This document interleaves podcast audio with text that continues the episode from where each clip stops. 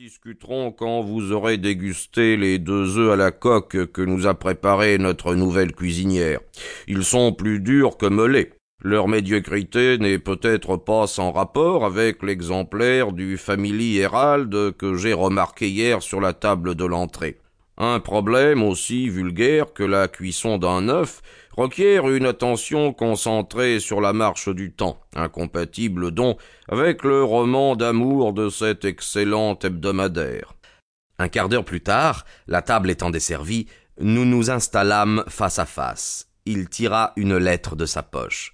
Vous connaissez de nom Neil Gibson, le roi de l'or? me demanda-t-il. Le sénateur américain? C'est-à-dire qu'il a été autrefois sénateur de je ne sais plus quel État de l'Ouest, mais il est aujourd'hui célèbre en tant que propriétaire des plus importantes mines d'or du monde. Oui, oui, je le connais. Il a dû vivre quelque temps en Angleterre. Son nom m'est très familier. Exact. Il a acheté il y a cinq ans un domaine immense dans le Hampshire. Vous avez entendu parler de la fin tragique de sa femme. Oui, bien sûr. Je me la rappelle maintenant. Voilà pourquoi son nom me disait quelque chose. Mais je ne sais rien des détails. Holmes balança sa main vers quelques journaux sur une chaise. Je ne me doutais nullement que j'aurais à m'occuper de cette affaire. Autrement, j'aurais découpé tous les extraits de presse pour m'aider. De fait, le problème, bien que très sensationnel, ne semblait pas présenter de difficultés majeures. La personnalité intéressante de l'accusé ne diminue pas l'évidence des preuves. Ce point de vue fut soutenu par le coroner et aussi dans les délibérations du tribunal. L'affaire est à présent inscrite au rôle des assises de Winchester.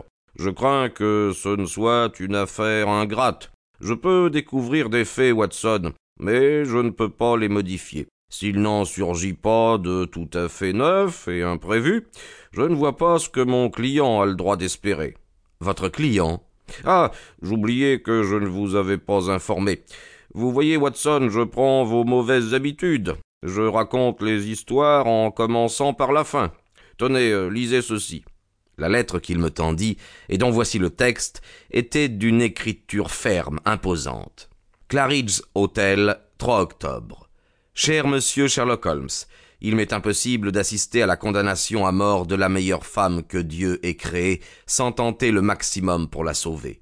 Je ne puis expliquer les choses, je ne puis même pas essayer de les expliquer, mais je sais, au-delà de tout doute, que mademoiselle Dunbar est innocente. Vous connaissez les faits, qui les ignore, tout le pays en a parlé, et jamais une voix ne s'est élevée en sa faveur. C'est une pareille injustice qui me rend fou. Cette femme a un cœur tel qu'elle ne ferait pas de mal à une mouche. Je me rendrai donc chez vous demain à onze heures pour voir si vous ne pouvez pas apporter un rayon de lumière dans ces ténèbres. Peut-être ai-je un indice sans le savoir. N'importe comment, je mets à votre disposition, si vous pouvez la sauver, tout ce que je sais, tout ce que je possède et tout ce que je suis. Si jamais au cours de votre vie vous avez montré votre pouvoir, jetez-le tout entier dans cette affaire. Votre dévoué J. Neil Gibson. Eh bien, voilà, fit Sherlock Holmes en secouant les cendres de sa première pipe de la journée et en la remplissant à nouveau. Voilà le gentleman que j'attends. Pour ce qui est de l'histoire, vous manquez de temps pour assimiler tous les journaux. Aussi, je vais vous la résumer en quelques phrases afin que vous vous intéressiez intelligemment à ce cas. Gibson est la plus grande puissance financière du monde. Il a un caractère, je crois, aussi violent que formidable. Il a épousé une femme, la victime de cette tragédie dont je ne sais rien, sinon qu'elle n'était plus de la première jeunesse, ce qui me paraît d'autant plus regrettable qu'une gouvernante pleine d'attrait dirigeait l'éducation des deux jeunes enfants. Voilà les trois personnes en cause. Pour théâtre, un grand vieux manoir au centre d'un domaine anglais historique.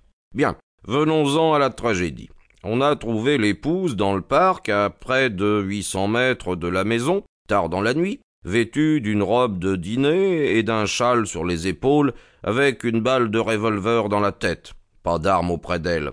Aucun indice sur les lieux quant au meurtrier. Pas d'armes auprès d'elle, Watson.